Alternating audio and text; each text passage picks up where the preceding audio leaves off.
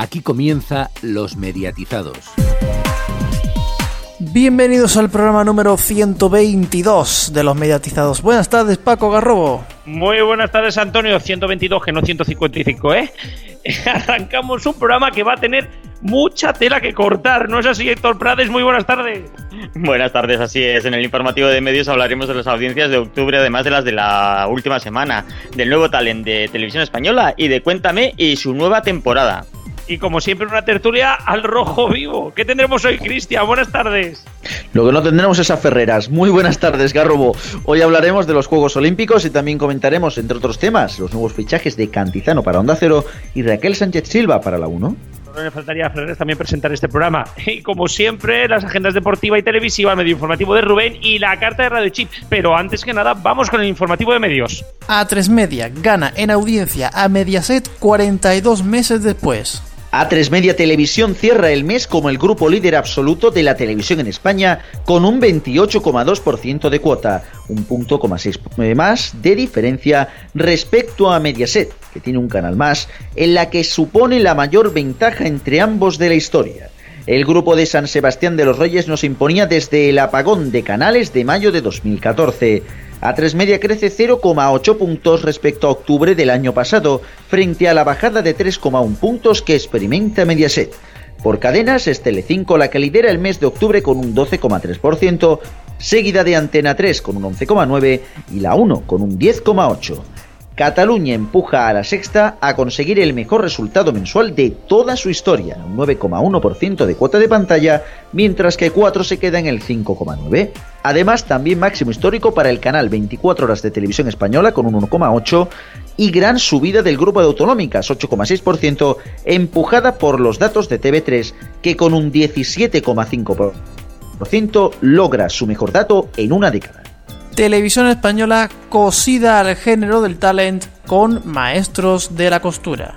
Televisión Española prepara un nuevo programa de talentos maestros de la costura, presentado por Raquel Sánchez Silva. Entre los jueces destaca Lorenzo Caprile, conocido por su larga trayectoria en el mundo de la moda.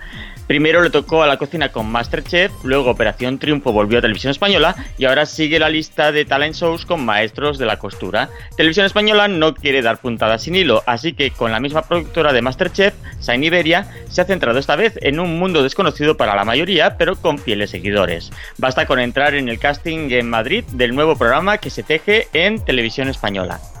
En esta selección los candidatos llevan prendas confeccionadas por ellos mismos a la espera de que un equipo de expertos valore el trabajo presentado. Si algo refleja este casting es la disparidad de perfiles en la moda actual. Hay señoras mayores, gente de mediana edad y muchísimos jóvenes, relata Esther González, directora de la prueba, que añade, nos hemos encontrado señores que cosían redes de pesca y han pasado de ahí a la confección. Hemos visto de todo. Cuéntame cómo pasó, comienza a grabar su decimonovena temporada con acento inglés. Pues sí, cuéntame cómo pasó. Ha comenzado este lunes la grabación de su decimonovena temporada, que se dice pronto. Antonio Alcántara, con acento inglés. Si en la pasada temporada Cuéntame cómo pasó viajaba a Bruselas, en la próxima lo hará a la capital del Reino Unido. Tony e Irene, con Débora y Marco, sus respectivas parejas, arropan a Antonio en su desembarco en Londres, donde pasará un tiempo perfeccionando su nivel de inglés y encontrando la inspiración para sus nuevas aventuras empresariales que producirán más que un dolor de cabeza en Mercedes. Las nuevas tramas comienzan ya en 1987, un año complicado en la actualidad española, con una fuerte contestación social en la calle contra las políticas del gobierno, pero que la pareja formada por Carlos y Karina afrontan con la ilusión y la energía de una enamorada pareja dispuesta a superar todos los obstáculos para permanecer juntos a toda costa. Nuevos actores llegan a Cuéntame cómo pasó, entre otros el joven actor Oscar Casas, para dar, a para dar vida a Bruno, uno de los estudiantes del instituto con quien María Alcántara, Paula Gallego, compartirá pupitre. También la joven Julia Piera, que interpreta a Angie, que llega tijeras en mano dispuesta a revolucionar la peluquería del barrio, y Santos, interpretado por Jorge Basanta, con quien Antonio Alcántara vivirá alguna de las situaciones más cómicas de la temporada. Eurosport la casa de los Juegos Olímpicos. ¿Y Televisión Española? Los dos canales presentaron en la sede del Comité Olímpico Español su ambiciosa propuesta de cara a los Juegos Olímpicos de Pyeongchang, en Corea del Sur, 2018, que comenzarán el 9 de febrero de ese año. Serán los primeros Juegos que ofrecerá Eurosport tras el acuerdo alcanzado con el Comité Olímpico Internacional en 2015. Este acuerdo otorgó a Discovery Communications y Eurosport todos los derechos de retransmisión de televisión y multiplataforma en Europa para los Juegos, tanto de verano como de invierno, celebrados durante el periodo 2018-2024. Eurosport ofrecerá los primeros juegos digitales en Europa con una cobertura en directo y bajo demanda. El servicio interactivo Eurosport Player será el único lugar donde los aficionados podrán seguir online cada minuto de cada deportista y de cada deporte en móviles, tablets o a través de televisiones conectadas. Eurosport Player pondrá a disposición de los usuarios más de 4.000 horas de cobertura y 100 eventos, incluyendo 900 horas de emisión en directo, más que nunca antes en todo el continente. Eurosport no se limitará a ofrecer la cobertura de Pyongyang Chan eh, en 2018 del 9 al 25 de febrero, sino que desde el 1 de noviembre, 100 días antes del comienzo de los Juegos de Invierno, inaugurará su, su programación olímpica. Netflix cancela House of Cards tras el escándalo de Kevin Spacey. La ficción protagonizada por Kevin Spacey terminará después de su sexta temporada, según ha confirmado la empresa de streaming al portal estadounidense BuzzFeed News. Aunque la compañía no ha explicado los motivos que le han llevado a tomar esta decisión, la noticia llega solo pocos días después de que el actor estadounidense Anthony Rapp, de 46 años, acusara a Spacey de agredirlo sexualmente en 1986. Rapp tenía entonces 14 años y Spacey 26. En una declaración conjunta con Media Rights Capital, la principal productora de House of Cards, Netflix, ha reconocido que ve con preocupación las acusaciones de Rapp. Estamos profundamente preocupados por las noticias de anoche sobre Kevin Spacey, escribieron ambas compañías un día después. En respuesta a las revelaciones, los ejecutivos de ambas empresas llegaron a Baltimore esta tarde para reunirse con nuestro elenco, asegurándose de que continuarán sintiéndose apoyados. Como se programó anteriormente, Kevin Spacey no está trabajando en el set en este momento. Tras las incriminaciones hechas contra él, Spacey ha reconocido públicamente que es homosexual y ha dicho que no recuerda haberse comportado de forma inapropiada con Rap, pero que si fue así, le debe la más, la más sincera disculpa. Abremos el informativo de medios con las audiencias del mes y lo cerramos con las audiencias de la semana. Así es, el pasado viernes la sexta con un 13,7% volvió a ser la cadena más vista del día con la declaración de independencia de Cataluña y la posterior aplicación del artículo 155. El sábado 12,5% para sábado deluxe y 12,3% para la sexta noche. Madre mía, cómo está la noche del sábado. El domingo vuelve a imponerse Cine 5 estrellas con un 14,5 seguido del 12,7 del objetivo y de Volando Voy, el programa de Jesús Calleja en 4 que sube hasta un 11%. El lunes, gran 20,5 para la que se avecina y Operación Triunfo baja un 15,9. El martes, 23,7. Madre mía, cómo está Masterchef, ganador de la noche, con claridad, una vez más. Hasta aquí el informativo de medios. Más noticias en neo.es con dos es y en todas nuestras redes sociales, en Twitter arroba neotv y arroba los mediatizados, así como en nuestras respectivas cuentas de Facebook y en el canal de Telegram de los mediatizados. Los mediatizados.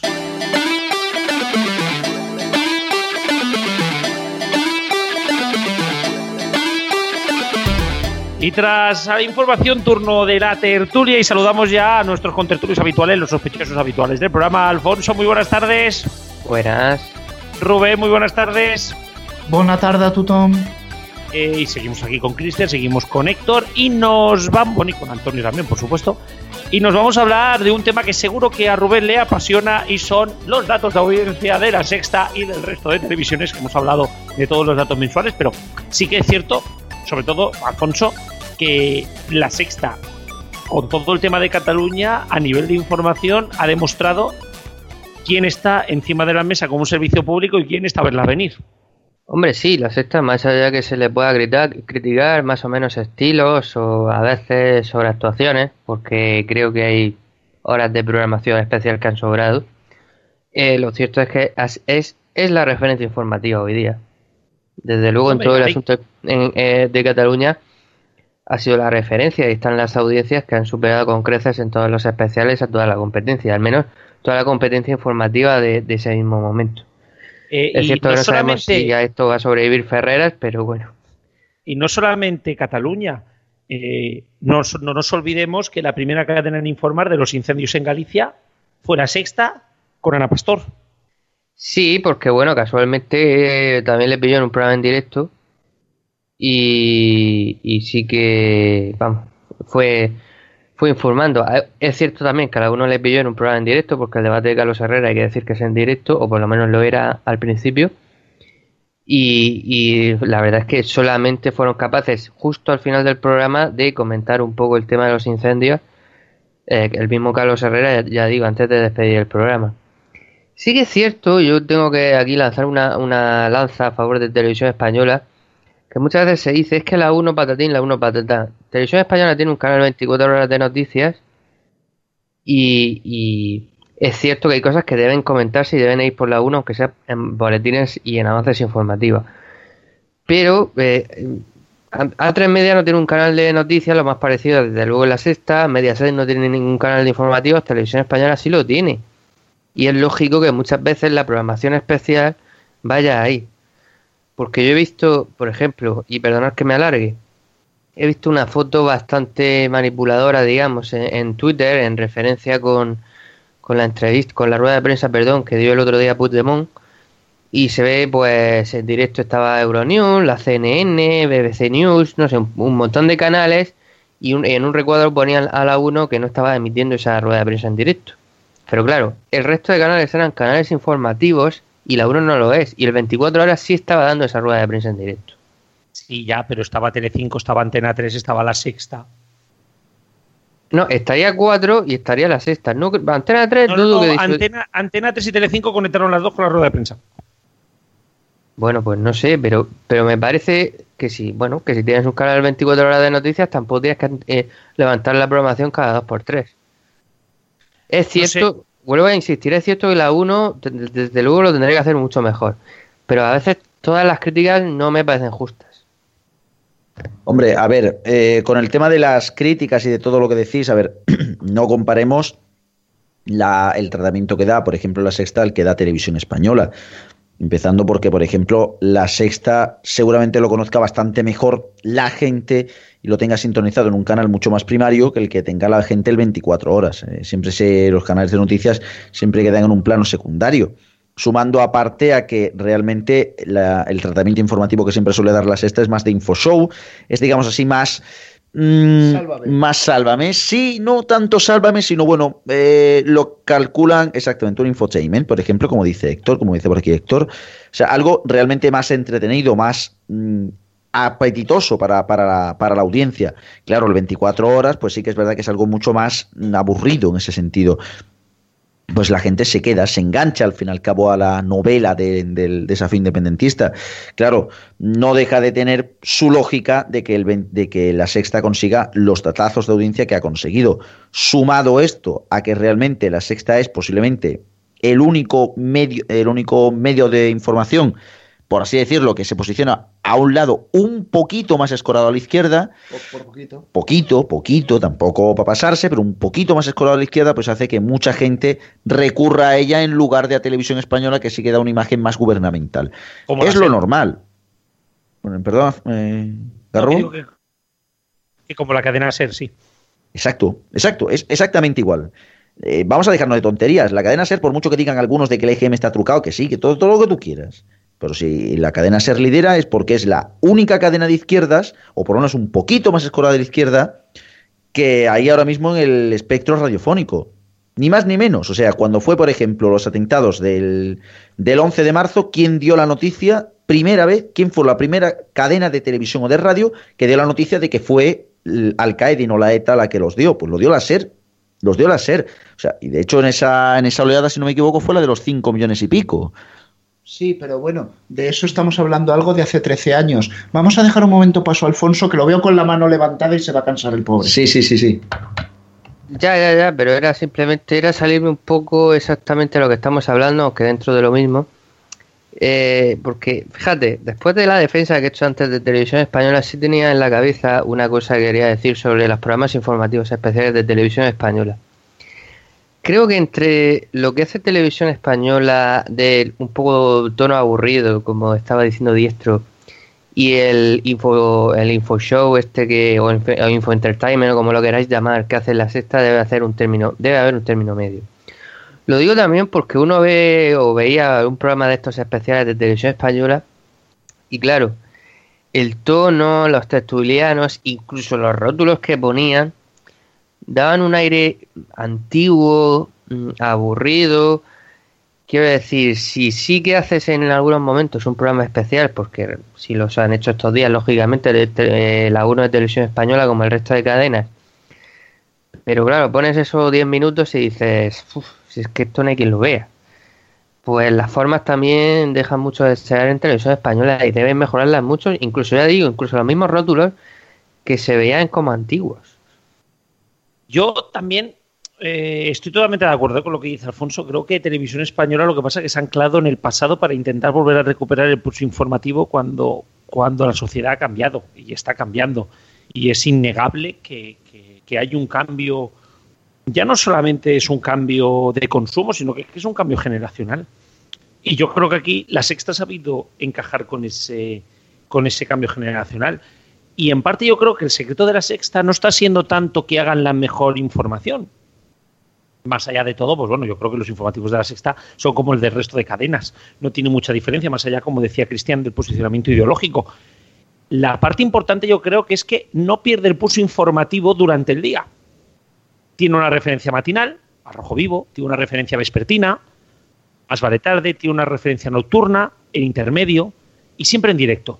Y con el pulso a la información. Y yo creo que ahí es donde ha radicado el éxito de la sexta. Y es que el, el día a día ha mantenido ese pulso informativo, que ya sé que a, Rubén no le gusta, que, que a más vale tarde lo llama más vale pronto, pero, pero precisamente yo creo que este ha sido el secreto para que han sembrado y han recogido los frutos. ¿Cuándo han recogido los frutos? Ahora, en una gran crisis institucional, la cadena referencia ha sido la sexta. Pero ya no solamente referencia para los momentos especiales, es que los informativos están disparados. Es que tienen los informativos en el 20%. Es que es una auténtica locura. Hombre, a la sexta también le ha venido Dios a ver, por decirlo de alguna manera, porque No, la ha de mucho... A ver. Sí, exactamente.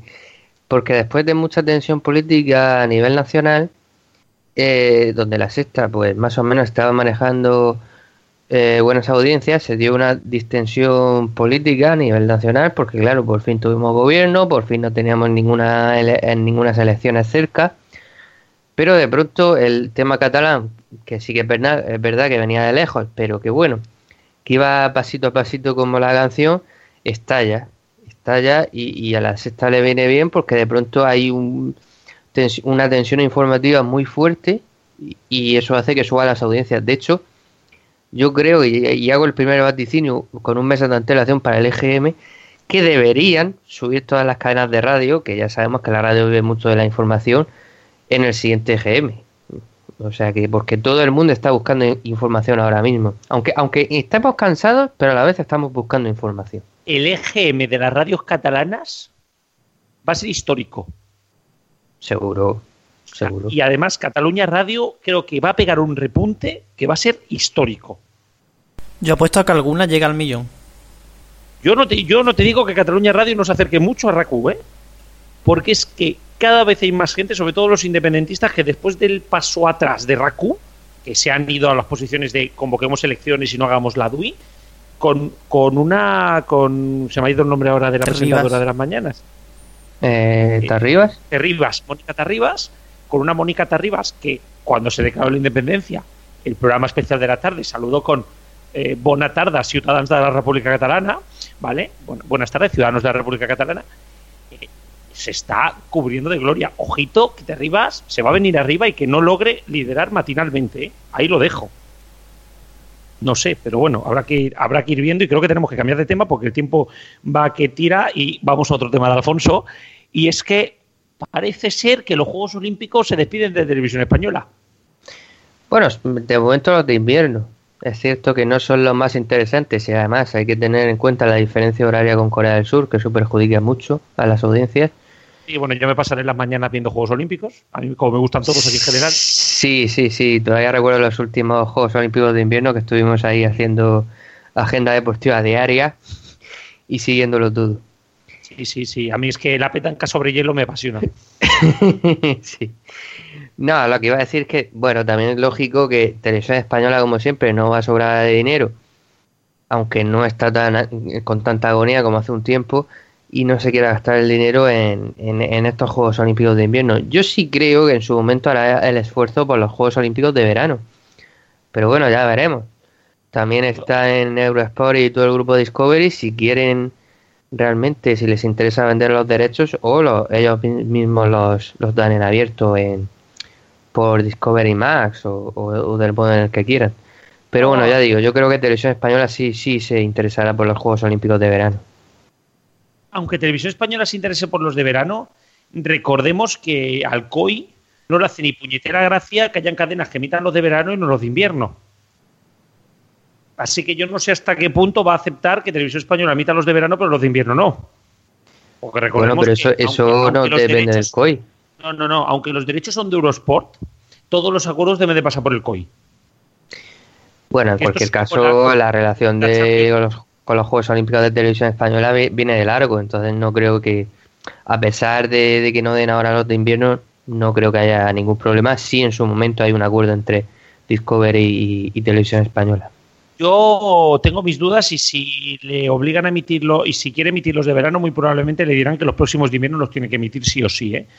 Eh, también me parece muy cobarde porque además los de verano, o sea, los de invierno salen muy baratos y me parece que Televisión Española, teniendo una cosa como es teledeporte, eh, me parece me parece que no haber apostado por estos, por esto, sobre todo con unos horarios que no vas a tener otras cosas, que son sobre todo horarios matinales, son 250 horas en directo, más, repeticiones y redifusiones.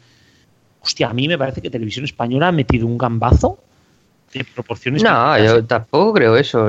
Simplemente, ya te digo, que no se quieren gastar ese dinero, aunque valgan menos, pero sigue siendo dinero. Eh, por cierto, estoy viendo los 2000, en cuestión de horarios, los de 2022 también van a ser complicados porque son en, en Pekín. Pero bueno. Y no, no, se les ha ido la pinza a la gente del COI, ¿eh? Con el tema de los horarios, vamos, parece que Europa no les importa una mierda.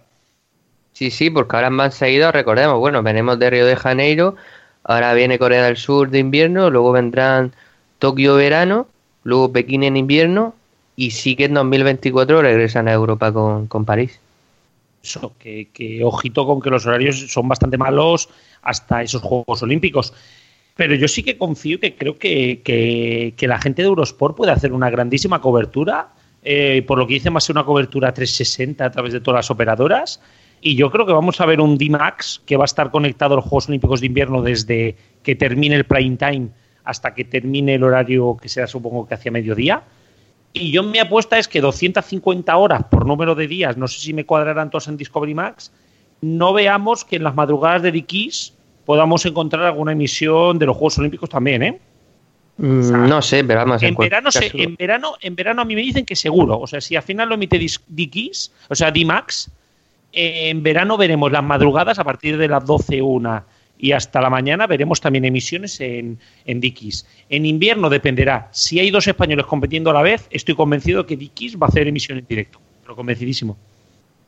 Bueno, teniendo en cuenta que al día compiten 10 o 12 españoles, y compiten a la vez ya es para dar un fuerte aplauso. Por Dios. Ahora en invierno. Dikis emitiendo deportes como cuando pusieron fútbol, un partido de fútbol en Hogar 10. Dikis, eh, ¿qué pasa? ¿Que el deporte no le pueden gustar las mujeres? Mm, sí, pero, eh, pero es que, no, es por la curiosidad de la temática de los canales. Sí, no, pero bueno, al final Dickies es un canal orientado a una mujer moderna, una mujer eh, cosmopolita y a una mujer moderna y cosmopolita el deporte también le gusta. Entonces, a lo mejor quizá... Bueno, eh, que lo demuestre, porque es, que, es que esto es tema que me toca un poco las narices. Te voy a decir porque, mira, voy a, crear polémica. Alfonso, un momento, antes de esto. antes de esto, ¿por qué no podría emitir Dickies en, en verano, la natación sincronizada, en la gimnasia rítmica y todas estas competiciones que tienen una audiencia femenina bastante importante. Eso no desencajaría en el canal, ¿verdad? Hombre, sigue siendo raro. Tú lees de la programación de, de Dikis un día normal y verás que eso se sale bastante de, de, la temática. Sí, pero que me quiero referir que, que aunque se salga de la temática, eh, mujeres deportistas poniendo encima de la mesa eh, deportes que son visualmente muy bonitos, sí que puede entrar dentro de la, dentro de la temática de Dikis. ¿Por qué no? quizá estoy, quizá estoy jodiendo ahora mismo los planes que tenía Discovery para los Juegos Olímpicos de verano y nos pegan luego un toque diciendo sois unos cabrones, como os habéis enterado. Pero yo lo haría. No creo eh, que vaya por ahí la cosa, pero bueno, en todo caso, Dickies lo emplearían porque le, por conseguir una ventana más en abierto si les hace falta en algún momento, pero no por otra cosa pero yo creo que, la apuesta debería de ser esa. Eh, acuérdate que la gimnasia rítmica en televisión española va como un tiro.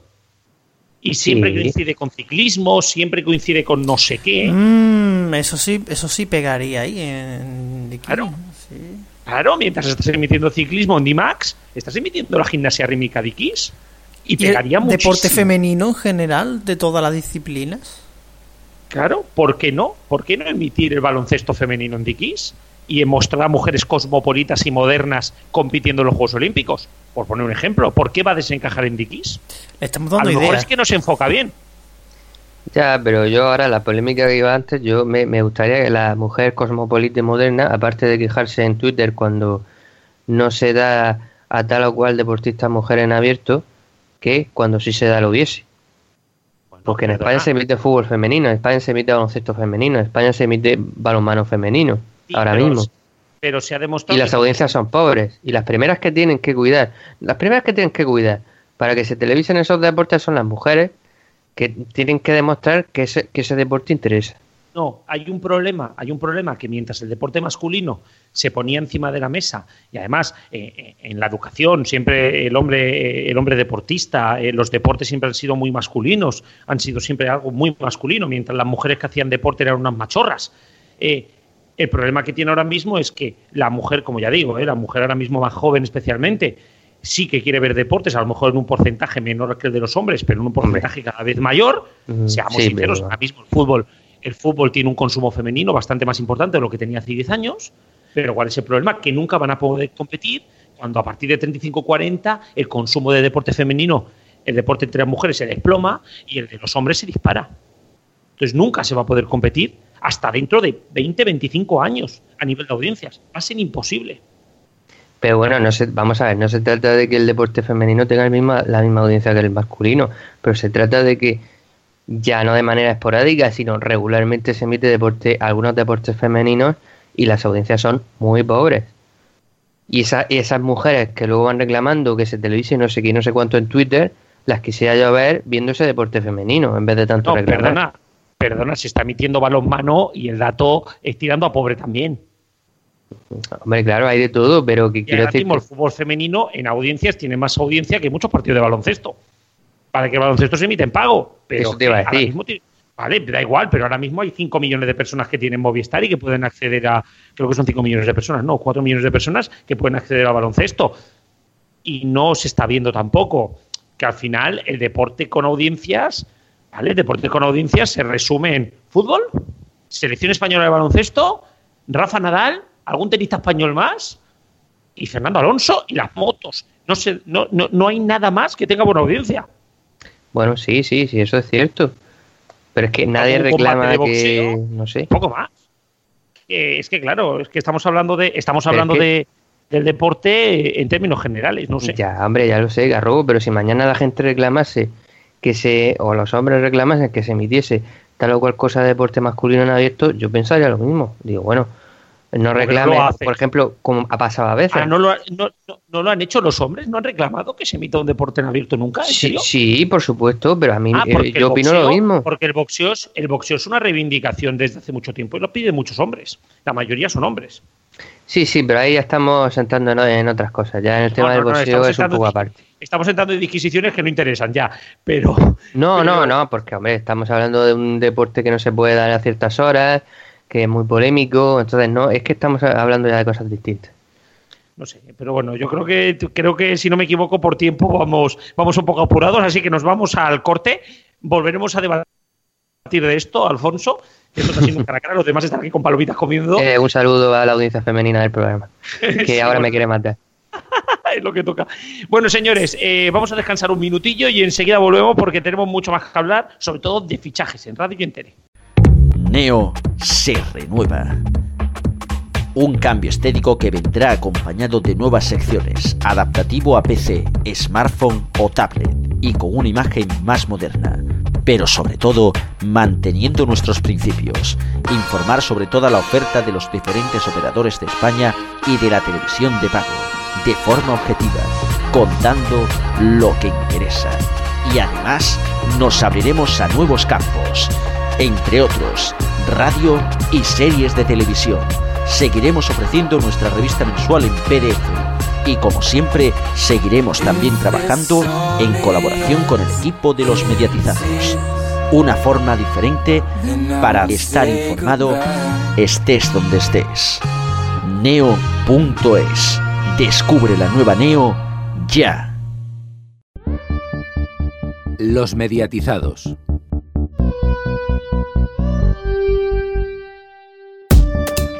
Y volvemos de publicidad y como habíamos dicho íbamos a hablar de fichajes. En este caso, eh, Alfonso, uno bastante sonado y es que ha sido una sorpresa para todos que Cantizano llega a las mañanas del fin de semana de Onda Cero en sustitución de Isabel Gemio. Eh, sí, efectivamente. Eh, pues, va a una cadena y un programa en concreto que tiene bastante público femenino, pero eso no será problema para él, que siempre ha traído bastante ese tipo de público tanto en televisión como en radio, porque Cadena Dial recordemos que tiene bastante público femenino. Sí que me sorprende que, al final haya terminado en este proyecto Cantizano, porque cuando dejó las mañanas de, la cadena Dial, eh, parecía que tenía algún proyecto por delante, sobre todo en televisión, pero seguramente no cuajó aquello. Y ahora en este momento un poco extraño, porque Isabel Gemio deja su programa a mitad de temporada, eh, se incorpora a él. Realmente no es un salto eh, cualitativo importante en la, programación matinal del fin de semana de Onda Cero, porque ya digo, el público no será muy diferente. Pero bueno, eh, yo creo que desde luego Cantizano no despierta las antipatías que podía despertar Isabel Gemio, sino todo lo contrario. Sí, hombre, yo creo que yo creo que incluso es una cara mucho más blanca para una radio que intenta situarse en el centro del tablero político, aunque bueno, hay momentos en los cuales parece que la cadena SER le pasa por la derecha, ¿no? Pero que está intentándose poner en el centro del tablero, yo creo que... Eh, no, te aseguro que cuando tú escuches a las 8 de la mañana a Carlos Herrera y a las 8 de la mañana a Pepa Bueno, Onda Cero no le pasa por, por la izquierda en ningún momento a la cadena C. Ya, pero después del último tuit de... Después del último tuit de Ángel Barceló, me empiezo a dudar qué pasa por las noches. Pues hombre, ha dicho una cosa muy lógica y, de la cual yo retuiteé. Sí. bueno, y yo le contesté con un, con un diciéndole a la vicepresidenta que dejara de tomar las riendas de la cuenta de esta señora, que 155 no va por ahí. Pero bueno, volviendo, volviendo al tema, eh, yo creo que es una cara muy blanca, una cara que le va a permitir poder ampliar incluso su espectro y su público. Y yo creo que es un buen fichaje para Onda Cero, sinceramente. Creo que, creo que puede hacer un buen, yo creo que puede hacer un buen papel, pero bueno, esto seguramente lo veremos en el EGM más que el de marzo, en el EGM de, julio. Pero bueno, esto y hablando de EGM ya, ya lo hablaremos, pero vamos con el tiempo muy apurado, así que saltamos de tema. Y Rubén, toca que hablemos también un poquitín, hoy vamos a ampliar porque también hay que hablar de teleoperadoras, hay de, de operadoras de telecomunicaciones. Y parece que en el foro de Neo ha habido movimientos, parece que pueden haber movimientos en los paquetes de Vodafone. Explícanos un poquitín qué es lo que está pasando. Pues sí, vamos a hablar de la televisión que no le importa a nadie, es decir, la de pago, porque en el foro de Neo hemos tenido una, digamos, una filtración de los que podrían ser nuevos paquetes de Vodafone Televisión. Cabe recalcar que esto todavía es una encuesta, un estudio de mercado, o sea que de aquí a que se materialice hay un abismo, pero de momento podemos comentarlo. Explícanos, a ver, ¿por dónde, por dónde se puede ir moviendo? Pues bueno, tal y como todos vosotros habréis leído en Neo, que supongo que la visitáis a diario, habría un paquete de televisión básico y sobre él se añadirían otros paquetes a elección del abonado, que serían series, cine, documentales, infantil y fútbol. Me está, me está viniendo un olorcito a vía digital que no te cuento. ¿A que sí? No eres el primero que lo dice. Eh, sí, sí, sí. Aquí me está viniendo, me está viniendo un olorcito a vía digital, que es más o menos el, formato que tenía, que tenía vía digital encima de la mesa, que se está perdiendo mucho ahora mismo con esos básicos súper básicos, que, son prácticamente premiums, y luego añadiéndole los canales, podríamos decir, más premium. Pero es que eh, no me parecería una mala opción para, para Vodafone. Paquete básico para todo el mundo y que luego pues la gente se lo combine según lo que quieren hacer. No me parece una mala opción, sinceramente, espero que salga. La cosa es que estos paquetes dependerían del Internet contratado. Es decir, a mayor velocidad de Internet puede salirte barato o incluso gratis el esencial y podrías tener incluidos uno, dos o tres de estos mixes temáticos, por llamarlos como lo hacía Sky. Yo no sé a vosotros qué os parece la composición de los paquetes. Ya digo, yo creo que yo creo que es bastante buena la idea de, tematizar un poquito más, porque al final eh, ahora mismo tienes un paquete un paquete básico en todos los lados que es como, como un self-service, o sea, tienes de todo ahí para comer y nunca sabes lo que comer, y hay gente que yo creo que puede aprovechar o, querer un o sea, al final yo creo que lo que tiene que hacer Vodafone es diferenciarse de Movistar. Si Movistar ofrece un gran paquete y tres cosas premium, pues ofrece tu diversidad de elección a la hora de hacerte tu televisión. Hombre, a ver, eh, planteando lo que, lo que veo aquí en el foro de Neo, que es esta, esta encuesta, la idea desde luego parte de una base, de un paquete básico bastante más elaborado que aquel de vía digital de 5,98 euros al mes, ya que este... Las autonómicas y poco más. Exacto, y, los satelitales de noticias y poco más. Este, por ejemplo, incluiría Canal Cocina de Casa, Disney XD, National Geographic Channel, AIE, AMC, Extreme Sundance TV, Calle 13, TCM, Comedy Central, Cosmopolita Somos, en TV Sol Música, VH1, Festival, Mezzo Eurosport, más los invitados, en el básico más, como no, lo que trae de la TDT y demás. O sea. Precisamente sorprende que Eurosport, tanto uno como dos, estuvieran en ese supuesto esencial. Exacto, es una cosa cuanto menos curiosa. Una, una cosa cuanto menos curiosa. Y sobre todo, yo destaco por ahí que, aparte de que en el pack este de series entraría HBO España, el paquete de cine. Y es que el paquete de cine, aparte de ese de esa posible pregunta de si entraba Movistar Estrenos y que entre Canal Hollywood, aparece por ahí un nombre que a lo mejor alguno que sea fan del streaming sí que le viene a la mente y es Filming. Ojo, sería el primer acuerdo con una operadora de esta empresa de Barcelona, la cual, por cierto, es la única empresa de streaming que ha resultado ser rentable.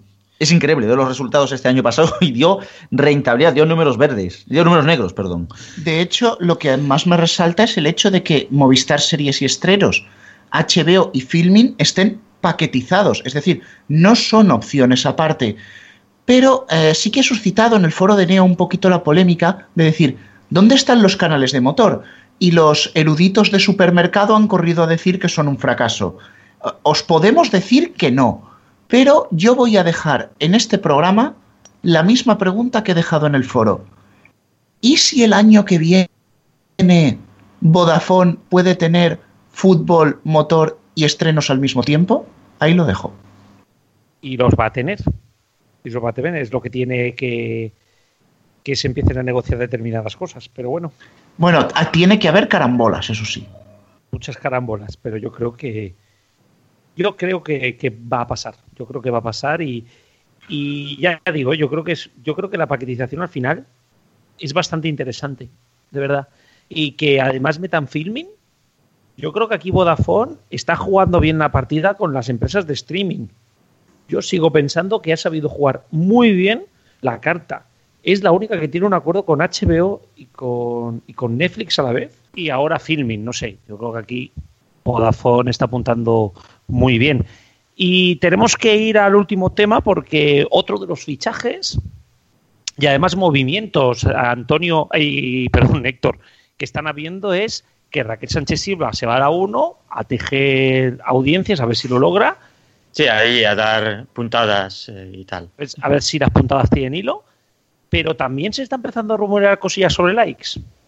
Pues sí, porque todos sabemos que Raquel Sánchez Silva, Silva presenta actualmente en cero cada tarde el programa Likes. Entonces, eh, con el fichaje este por parte de Televisión Española, pues eh, pone en duda de si Likes va a continuar a partir de enero, que creo que es cuando finaliza el contrato y donde tenían que renegociar. Entonces, pues em, dependiendo del éxito a lo mejor que tenga eh, el programa en televisión española, pues quizá contarían con ella para más proyectos en la pública y no tendría tiempo o disponibilidad para estar todas las tardes en likes en cero de Movistar total, podrían moverlo las mañanas, por ir moviendo likes.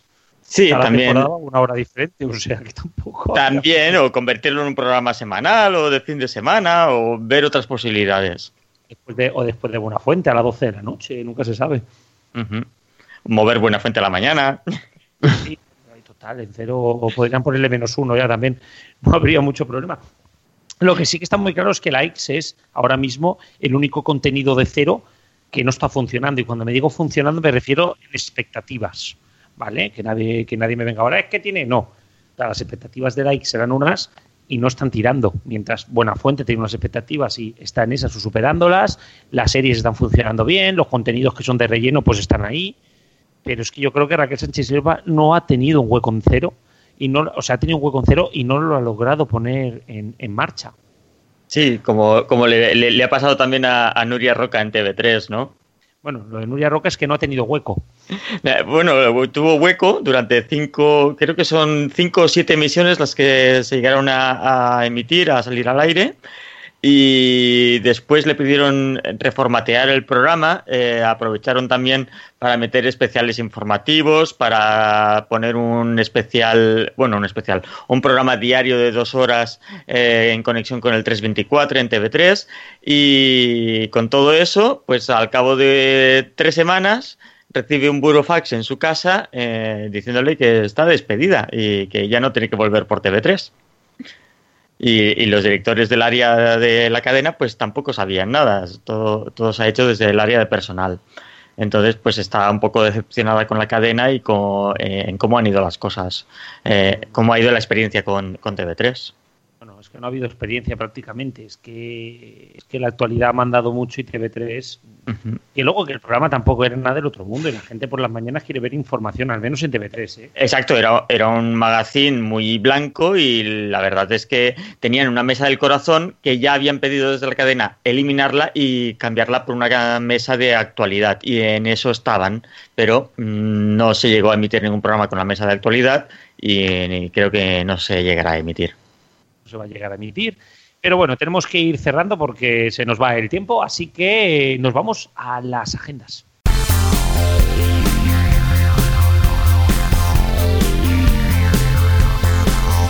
Y vamos una semana más con la agenda de Neo.es con Héctor que nos va a contar qué ve en televisión este fin de semana. Y empezamos por el viernes, donde Movistar Series estrena el esperadísimo spin-off El joven Sheldon. Será a las 10 de la noche. Para el joven Sheldon Cooper, de 9 años, no es fácil crecer en el este de Texas. Ser una mente privilegiada capaz de entender matemáticas y ciencias avanzadas no siempre resulta útil en un lugar en el que la iglesia y el fútbol americano se llevan el protagonismo. Así que mientras el vulnerable, superdotado e ingenuo Sheldon debe aprender a lidiar con el mundo, su convencional familia debe aprender a lidiar con él. Y este año se cumple el 25 aniversario del estreno de Reservoir Dogs, la película que catapultó a la fama a Quentin Tarantino. Con un cuarto de siglo de trayectoria a sus espaldas, se trata de uno de los directores más aclamados, cuyas obras han sido galardonadas con dos premios Oscar, un Globo de Oro y un premio BAFTA, entre muchos otros.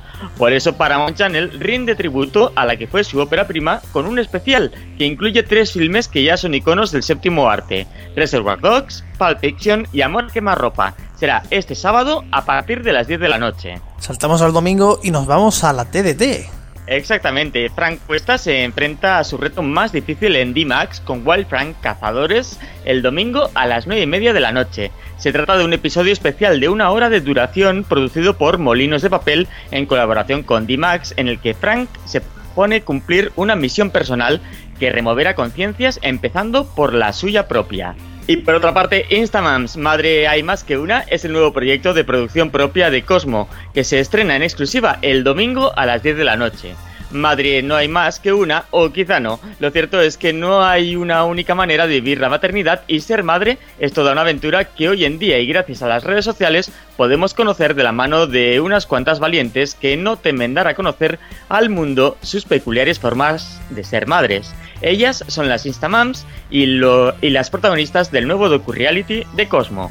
Y acabamos con el lunes en Movistar y en Comedy Central. Exactamente, Movistar Series estrena la octava temporada de la atrevida y descarada Shameless, el lunes a las 9 y media de la noche. Tras un intenso periodo de meditación enriquecido por buenas dosis de droga, Frank se siente un hombre completamente nuevo y decide que ya es hora de contribuir a la sociedad y a la familia como ciudadano ejemplar. Entre tanto, Fiona afronta con éxito la decisión de invertir en su propio apartamento de alquiler pero tanto inquilinos como vecinos se lo, van a poner difícil. Y las veintañeras de Broad City estrenan su cuarta temporada el lunes 10 minutos antes de la medianoche en Comedy Central.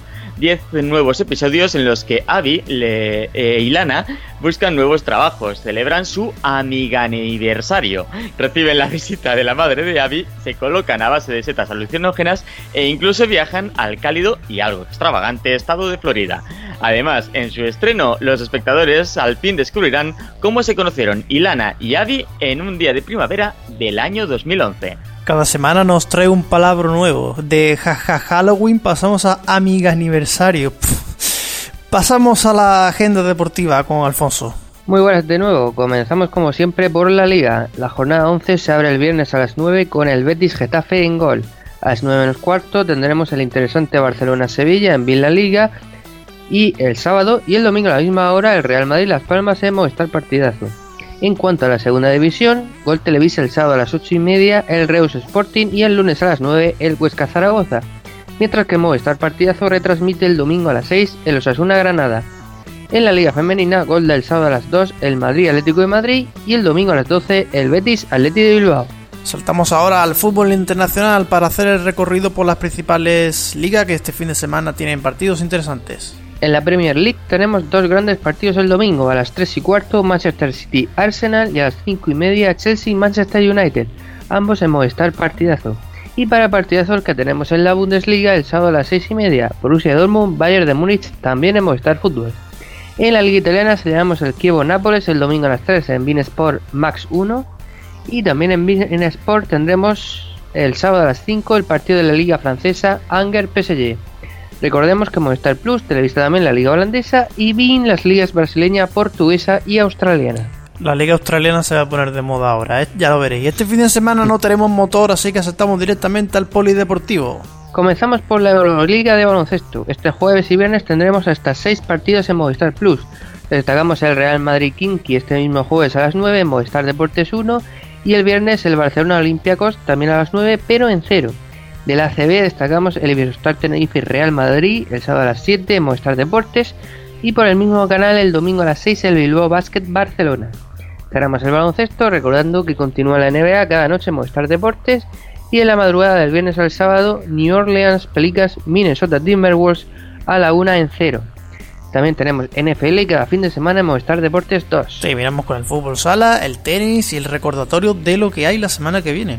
El fútbol sala, eh, en el fútbol sala, mejor dicho, hemos tenido jornada entre semana y de nuevo este fin de semana. El sábado a la 1 y cuarto, Teledeporte Televisa, el Río Renovables Zaragoza, Peñís- Peñíscola Morabanc. En tenis, durante toda la semana se está jugando el último Master 1000 de la temporada, el de París, que se podrá ver en Movistar Deportes. Y cerramos diciendo que la semana que viene no habrá ligas porque juegan las selecciones nacionales.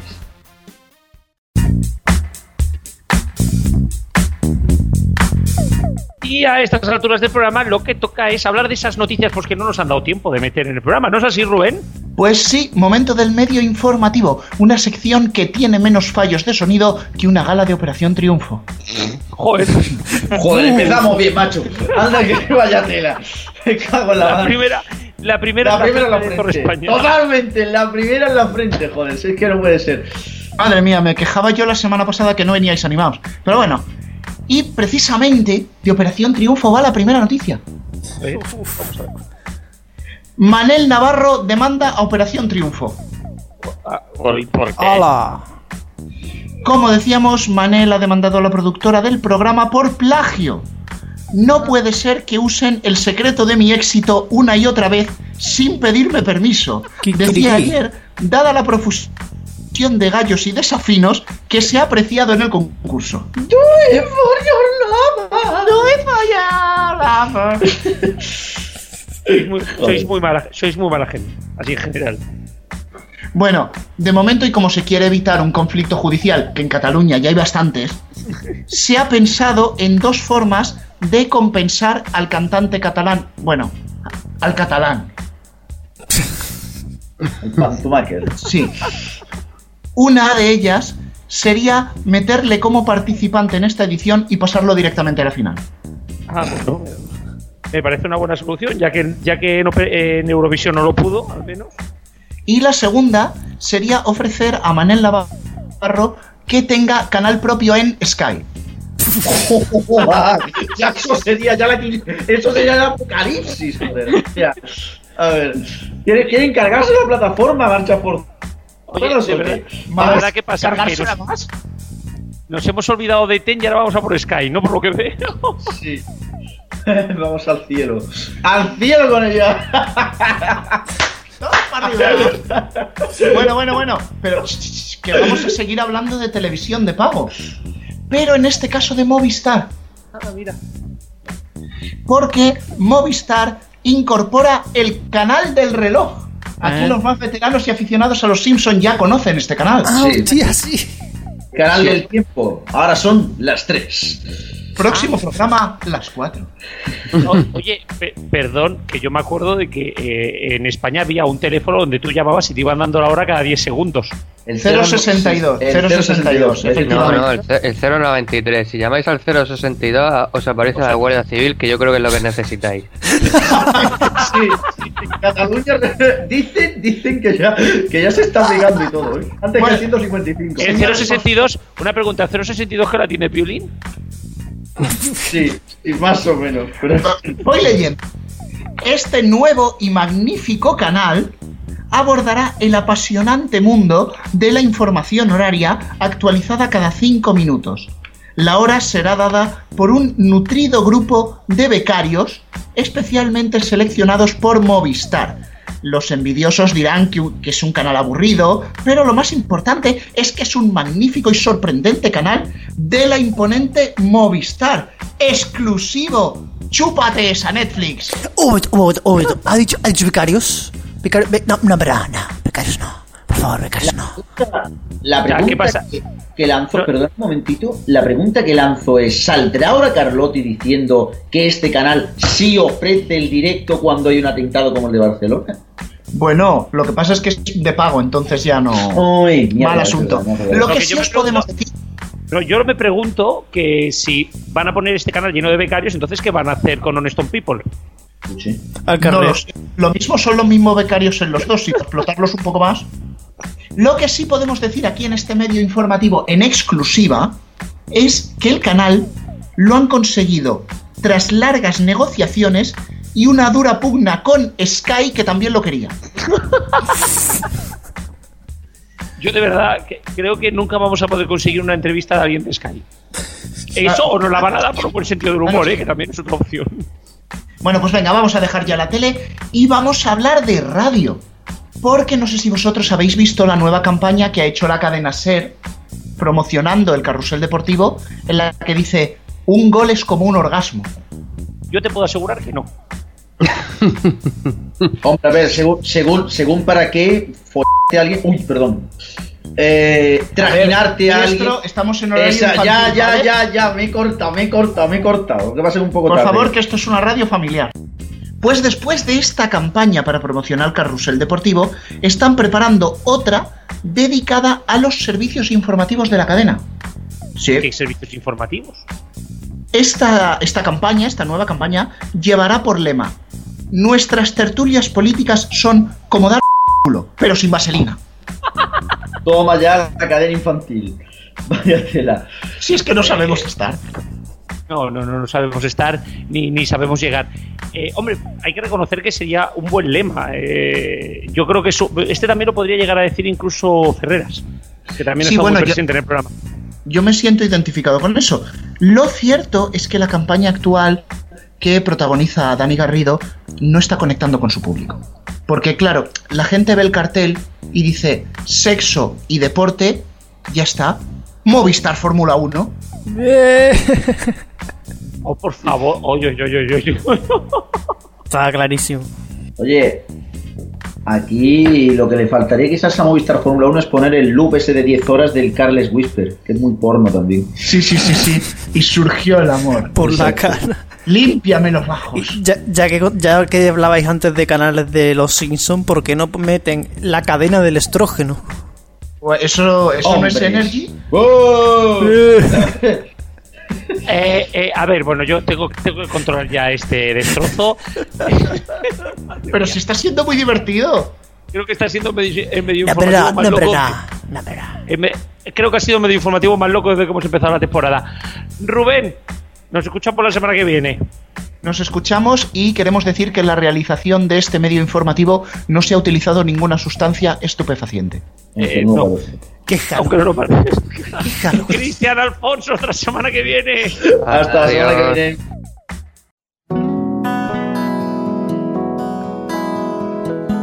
Y bueno, vamos a despedir. Y de verdad, yo no sé qué manía le tengo a pobre Héctor, pero es que nunca me acuerdo de despedirle. Héctor, hasta la semana que viene. Hasta la semana que viene. Será que estoy aquí al lado y no me ves. Sí, bueno, claro, me pilla ese que me pilla más cerca. Es lo que hay. Eh, bueno, Antonio, Dígame. sí, programa 122, Sí. 33 para 155. ¿Caerá en esta temporada? Mm, no lo tengo claro. Yo creo que sí, yo creo que ahí a final de temporada va a caer, va a caer seguro. Por cierto, también otra rectificación, eh, deciros que había dicho que había carta de Radio Chip y no, el pobre Radio Chip acaba de llegar de viaje y no le ha dado tiempo ni a hacernos carta ni nada, así que lo escucharemos la semana que viene. Hmm. Así que nosotros pues nos vamos a despedir ya porque vamos muy justito de tiempo. Pues sí, gracias a todas las emisoras que nos emiten cada semana, sobre todo a Radio 4G y a RFC Radio, que es donde hacemos este programa. Siempre recordaros que toda la música del programa es Creative Commons. Podéis encontrar el listado de canciones en el podcast que colgamos cada semana en iBox. Hasta la semana que viene. Adiós.